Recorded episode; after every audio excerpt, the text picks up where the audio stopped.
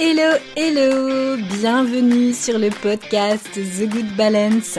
Ici Alexandra Avignon, thérapeute et coach spécialiste de l'anxiété et plus particulièrement du lien entre l'anxiété et la peau. Avec ce podcast, j'ai à cœur de t'aider à reprendre le contrôle de ta santé, à te sentir bien dans ta peau et à transformer ta vie sans bullshit et sans culpabilité. Hello, bonjour les filles, j'espère que vous allez bien, j'espère que vous êtes en forme et je vous souhaite bien évidemment d'être plus en forme que moi.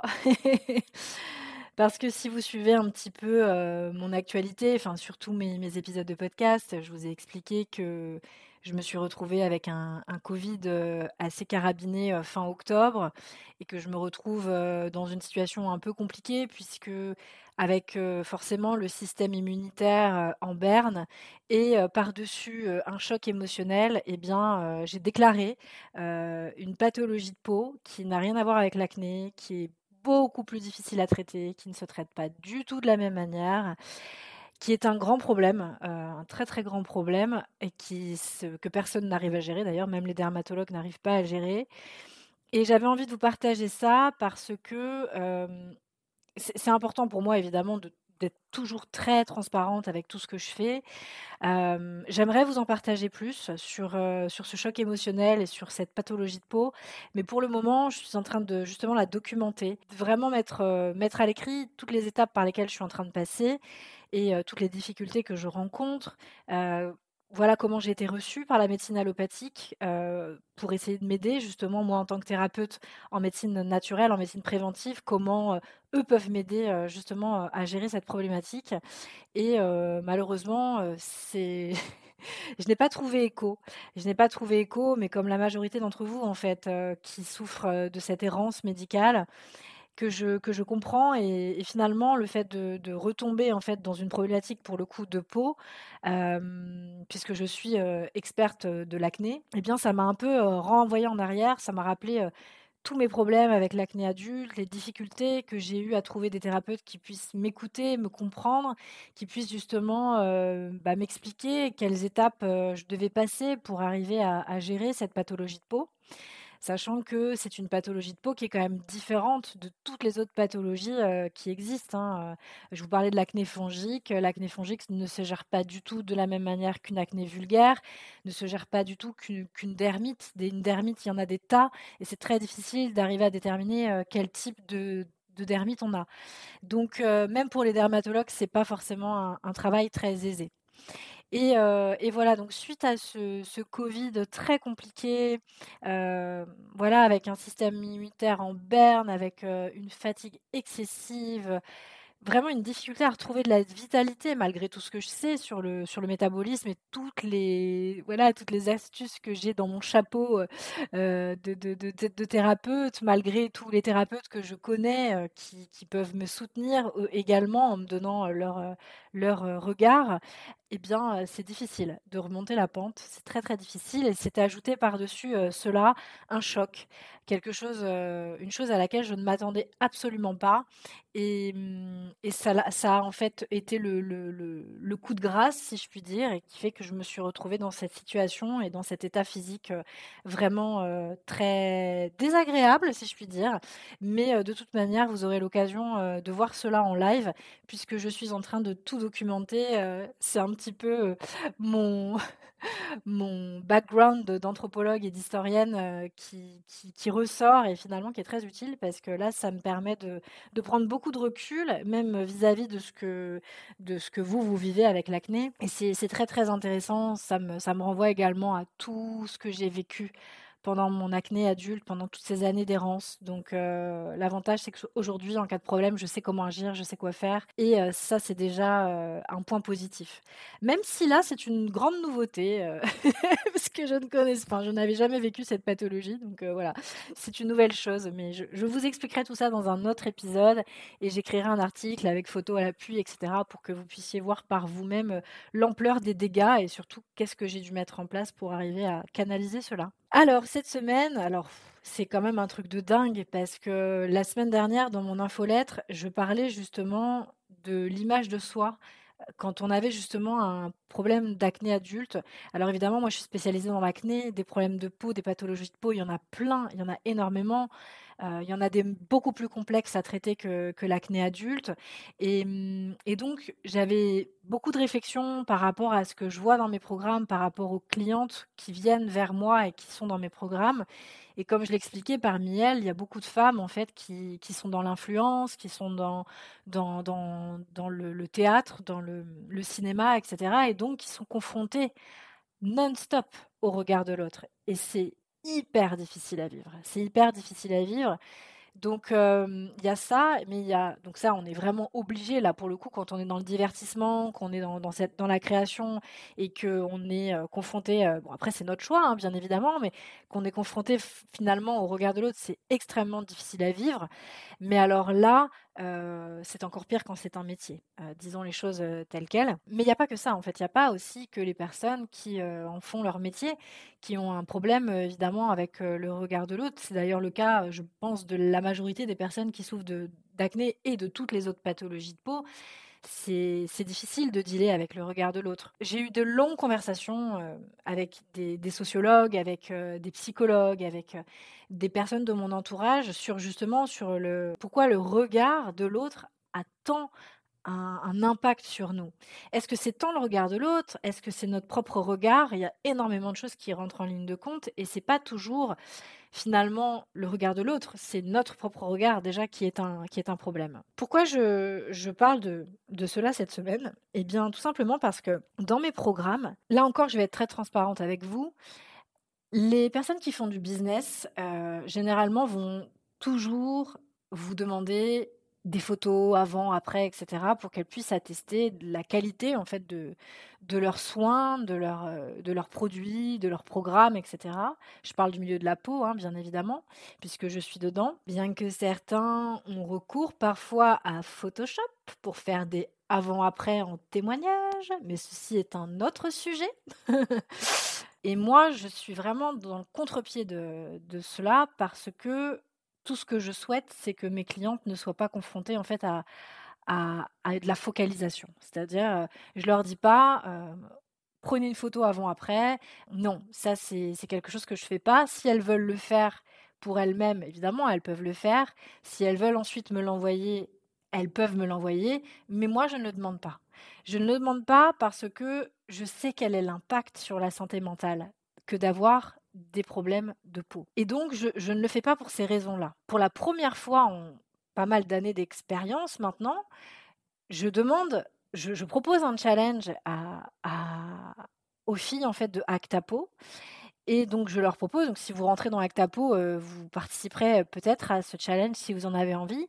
Et le challenge, c'était en partie justement de prendre une photo et de promettre que c'est la dernière fois qu'on prend une photo pendant tout le temps du programme pour justement, moi en tant que thérapeute, pour vous aider au maximum à défocaliser, même si ça reste très difficile, puisque dans Actapo, on parle évidemment de santé et on parle évidemment de peau. C'est beaucoup plus difficile. Mais voilà, c'est quand même très, très important selon moi d'essayer de poser cette, euh, cette intention, si je puis dire. Dans la fleur de peau, on parle tellement pas, enfin tellement quasiment pas de la peau en elle-même que là, euh, la défocalisation, elle est bien plus importante.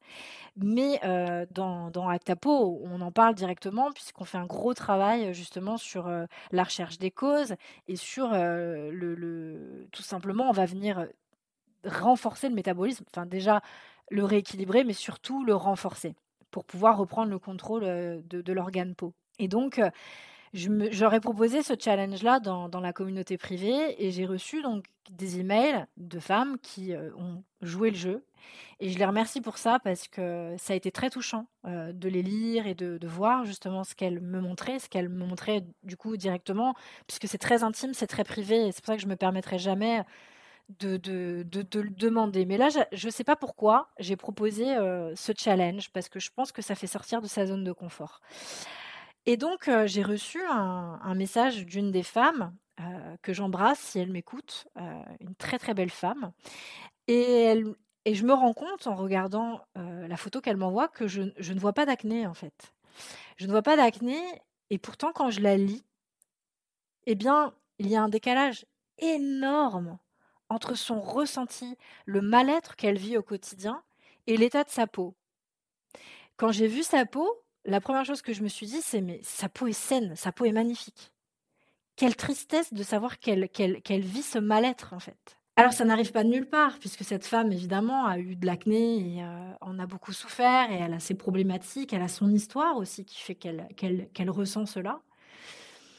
Et, en fait, quand j'ai lu son, son petit mot, j'ai tout de suite pensé à quelque chose, et je me suis dit, il faut vraiment que je le partage sur mes réseaux sociaux, que, enfin, que je partage pas sur mes réseaux sociaux, mais sur le, sur le podcast, ou sur un article, mais c'est pas ma spécialité.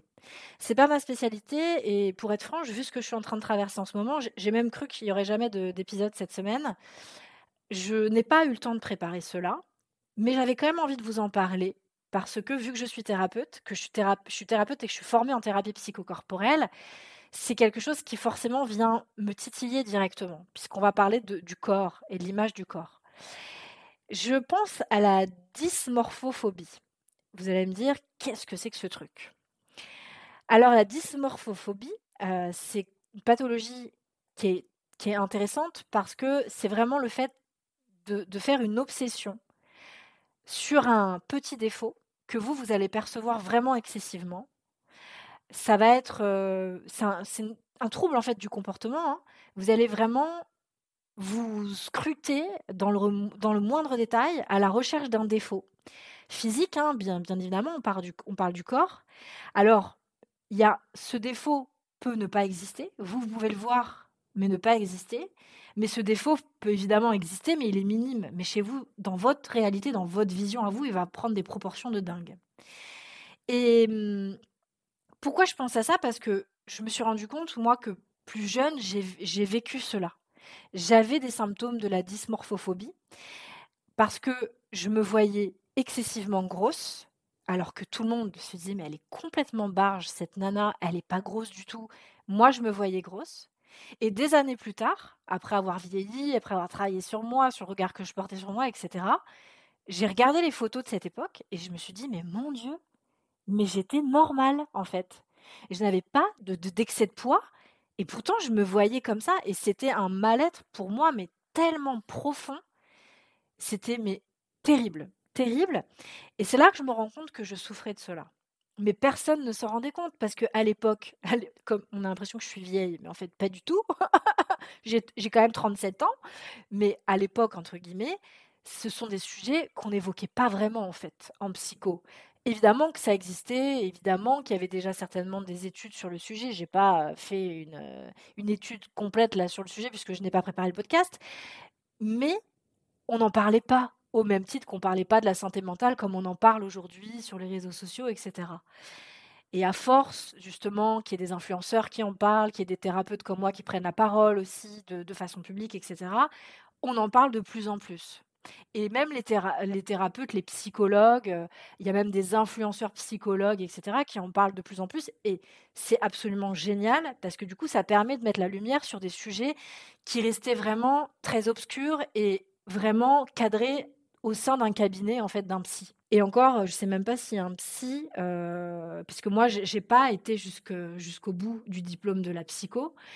Je, ne sais même pas euh, si le, psy penserait même, même, après ça va dépendre de sa spécialité, ça va dépendre des stages qu'il a fait, etc. Mais je sais même pas s'il y penserait tout de suite et je sais même pas comment il faudrait que j'en discute avec eux et ça serait peut-être intéressant que je fasse intervenir un psy qui soit peut-être dans cette, ces spécialisations-là. Mais j'ai du mal à là à voir maintenant tout de suite la trajectoire que va prendre cette, thérapie. Comment le, thérapeute, dans quel angle, il va arriver en fait à faire ce travail en dysmorphophobie? Parce que moi, je le vois super intéressant en, thérapie psychocorporelle, parce que c'est évidemment un trouble psychique. Et les personnes qui souffrent de dysmorphophobie ont vraiment une, peur qui est complètement anormale. Alors, injustifiée entre guillemets, parce que ça vient forcément d'un traumatisme. Donc, c'est pas si injustifié que ça, mais c'est le fait qu'on a une fausse perception de notre corps. Et alors, moi, ça m'a fait tilt tout de suite, parce que je me suis dit, tiens, quand moi j'ai fait mes études de thérapeute et que je, travaillais justement dans les thérapies psychocorporelles, je, ne crois pas, je ne me souviens pas que c'est un terme qui ait été utilisé. Alors peut-être qu'on ne l'a pas utilisé parce que vu que c'est un trouble psychique, on n'est peut-être pas, on n'était peut-être pas en mesure justement d'accompagner les personnes. C'était, justement uniquement pour les psychologues et les psychiatres. Le fait d'avoir cette fausse perception de son corps, je me suis dit, mais en fait, ça veut dire qu'il faut faire un, gros travail sur la réappropriation du corps, sur un gros travail sur l'image corps. Il y a énormément d'études qui ont été faites justement sur le sujet en, psycho. Et, donc, pour moi, c'est quelque chose qui rentrerait pleinement dans le travail, de, dans la thérapie psychocorporelle. Ça, c'est des choses que moi, j'aborde en plus dans la fleur de peau. J'aborde ça dans, dans une partie parce qu'il y a un process de thérapie psychocorporelle dans la fleur de peau, et j'aborde justement la question de l'image corps dans, dans la fleur de peau. Mais j'ai jamais eu l'idée d'aborder en fait ce sujet que la dysmorphophobie, parce que cela m'est venu quand vraiment je me suis rendu compte, quand les, personnes m'ont montré en fait les photos de leur peau, que peut-être pour certaines personnes, il peut y avoir ce problème, cette problématique. Et là, dans ce cas-là, vers qui je suis obligée de vous renvoyer, par éthique, je suis obligée de vous renvoyer vers mes confrères qui sont psychologues ou psychiatres. Psychologues en thérapie euh, cognitivo-comportementale. Parce que c'est quelque chose qu'il ne faut pas négliger. Je sais à quel point, honnêtement, je ne sais pas si un jour on est complètement guéri du regard de l'autre. Et en toute sincérité, moi en tant que personne et moi en tant que thérapeute, je pense que non. Je pense que c'est pas possible. Je pense qu'on peut prendre beaucoup de recul sur la situation. Je pense que on peut vivre les choses beaucoup plus avec beaucoup plus d'apaisement quand on a fait un travail là-dessus. Mais de là à ne plus avoir de difficulté à recevoir le regard de l'autre, ça me paraît compliqué.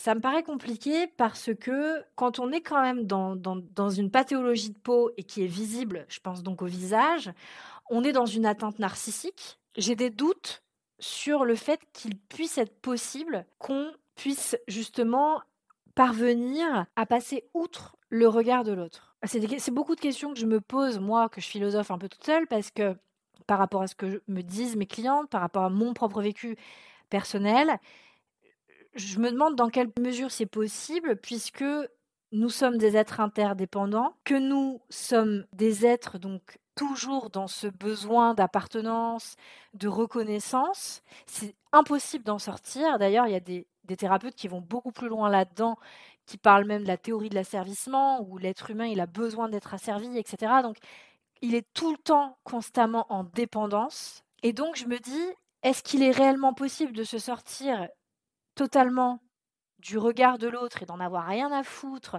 et de se dire moi je vis ma life complet, je suis libre et, et, peu importe ce que pensent les autres, ça leur appartient. Je pense que oui, on peut le croire, on peut évidemment avec beaucoup de recul le vivre avec beaucoup plus d'apaisement. Et alors moi je suis en train de le vivre en ce moment parce que vu dans l'état que je suis, vous verrez par vous-même quand je montrerai les photos, je sors comme ça dans la rue, bah je, ne l'aurais pas fait il y a quelques années. Je pense qu'il y a quelques années, je me serais maquillée pour cacher. Là, je me suis dit je ne cache pas, je sors. Et en effet, même moi en tant que thérapeute, en tant que personne, quand je vois les regards qui se posent sur moi qui se disent mais c'est quoi ce truc? Très certainement dans leur tête ou voilà qui, se, qui se demandent pourquoi mon, visage est endommagé comme cela. Ça met mal à l'aise. Ça met forcément mal à l'aise parce que vous n'avez pas forcément envie d'être vu pour ça. Vous vivez déjà tellement mal le truc vous-même vous n'avez pas forcément envie que l'autre vous rappelle en plus votre problématique. Donc c'est très très compliqué, je pense, de vivre complètement indépendamment du regard de l'autre, de, ne pas être sous son influence. Je, je pense que c'est difficile à partir du moment où l'être humain est interdépendant, dans l'appartenance, dans le besoin de reconnaissance, et ça, ça fait partie des besoins euh, vitaux de l'être humain, ça a été prouvé en psycho. Euh, même euh, la théorie de Abraham Maslow dans la pyramide de Maslow montre bien hein, les besoins de, de, de l'être humain. Donc je pense que c'est très difficile.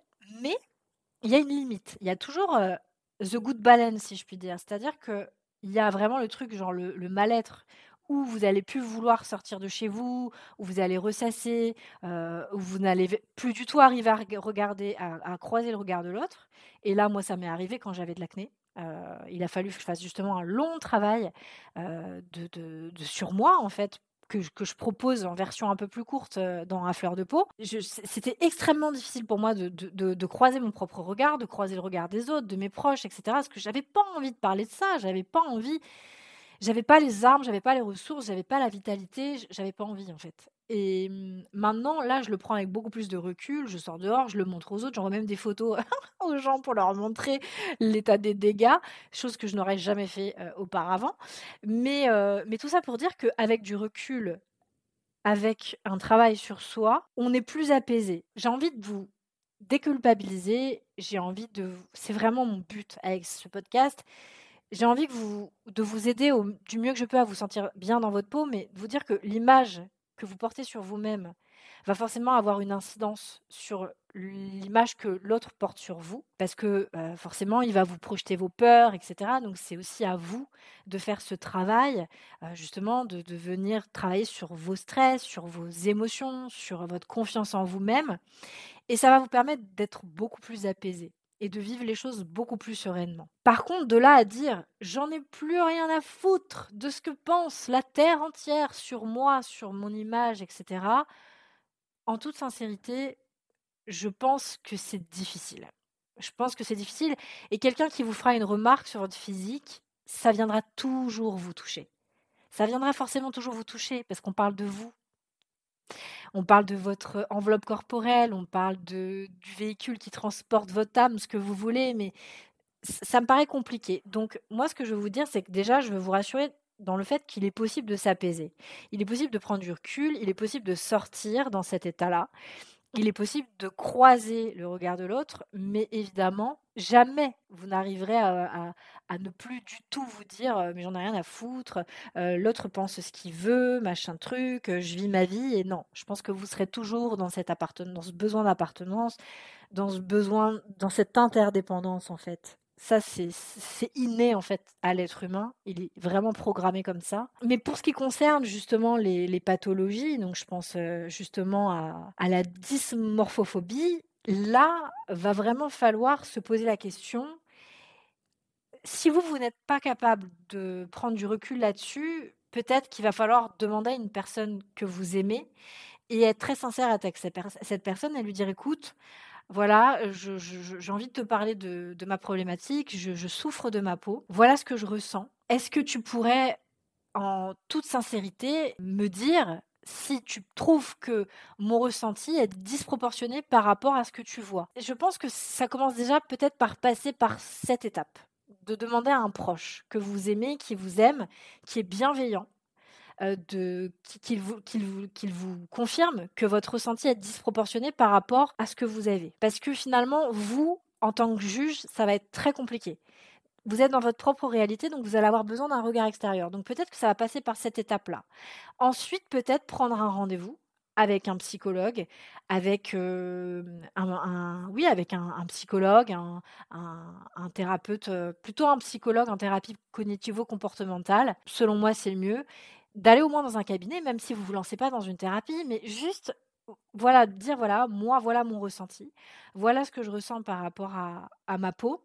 Est-ce que, selon vous, voilà, est-ce qu'il y a un décalage entre mon ressenti et ce qui se passe vraiment sur mon enveloppe corporelle? Je viens voir parce que le mal-être est tel que voilà, j'ai des difficultés à sortir, j'ai des difficultés à croiser le regard de l'autre. Je fais une fixation sur, euh, sur, mon, sur mon état physique, je me trouve laide. Euh, et du coup, ça a des conséquences désastreuses sur ma vie de manière générale, que ce soit sur ma vie pro, sur ma vie perso, sur ma vie amoureuse. Euh, par exemple, vous ne voulez plus être touché par votre partenaire. c'est vraiment c'est une peur obsessionnelle et une peur obsessionnelle, une peur irrationnelle ne se traite pas du tout de la même manière qu'une peur par projection. Une peur obsessionnelle, généralement, elle vient de l'adolescence, de l'enfance ou peut-être même de l'âge adulte. Il y a eu un traumatisme quelque part. Les seuls qui sont déjà aptes à vous recevoir, à vous entendre sur ce sujet, ce sont les psychologues. Ce sont eux qui sont formés à intervenir dans ce type de problématique. Donc tout ce qui va être justement euh, trouble dysmorphique corporel, donc ce qu'on appelle euh, TDC, tout ce qui va être donc dysmorphophobie, il va falloir peut-être poser un diagnostic de la part d'un professionnel.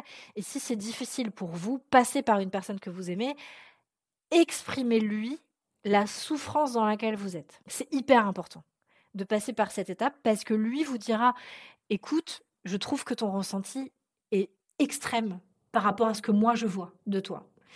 Et donc peut-être que ce serait bien en effet que tu te fasses accompagner par un professionnel qui lui va pouvoir t'aider justement à te sentir mieux. Et, et ça sera déjà une première étape. Et après, peut-être que vous irez vers des thérapies psychocorporelles où là, justement, on va vous aider à vous réapproprier votre image corporelle, à faire tout un travail justement là-dessus. Et moi, justement, je propose cela en partie dans la fleur de peau. Je fais pas un travail que là-dessus parce que notre travail n'est pas dans la fleur de peau. Le but n'est pas de faire un travail sur la dysmorphophobie, mais finalement, c'est quelque chose qu'on aborde indirectement. Donc, donc voilà. Et pour information, puisque je parle de la fleur de peau, euh, pour le moment, les dates ne sont pas posées, puisque à l'heure actuelle, on est en novembre 2022. Oui, on est encore en 2022. Les portes d'Affleur de Peau réouvriront en 2023, mais euh, pas avant cela. Le seul moyen de travailler à mes côtés, c'est d'intégrer Actapo.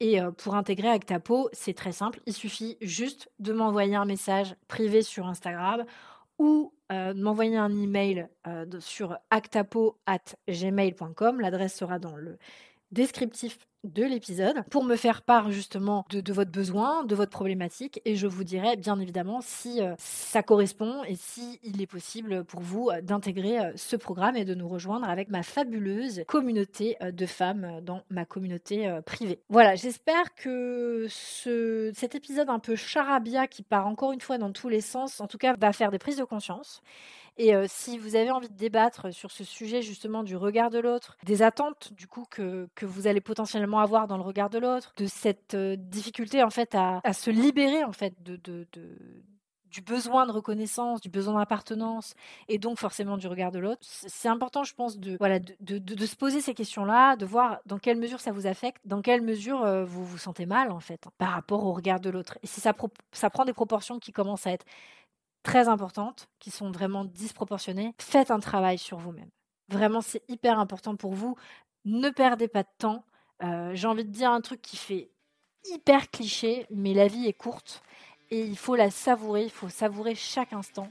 Donc ne perdez pas de temps à ressasser et euh, faites-vous accompagner par les bonnes personnes. C'est hyper, hyper important. Maintenant, qu'est-ce que je peux vous dire de plus? Rien de plus juste de prendre soin de vous. Et si vous souhaitez me contacter, vous savez comment le faire, Insta, message privé ou bien actapo at gmail.com. Sur ce, je t'embrasse, je vous embrasse tous, toutes celles qui écoutent cet épisode et je vous retrouve la semaine prochaine pour une nouvelle thématique en lien avec la peau. Bisous bisous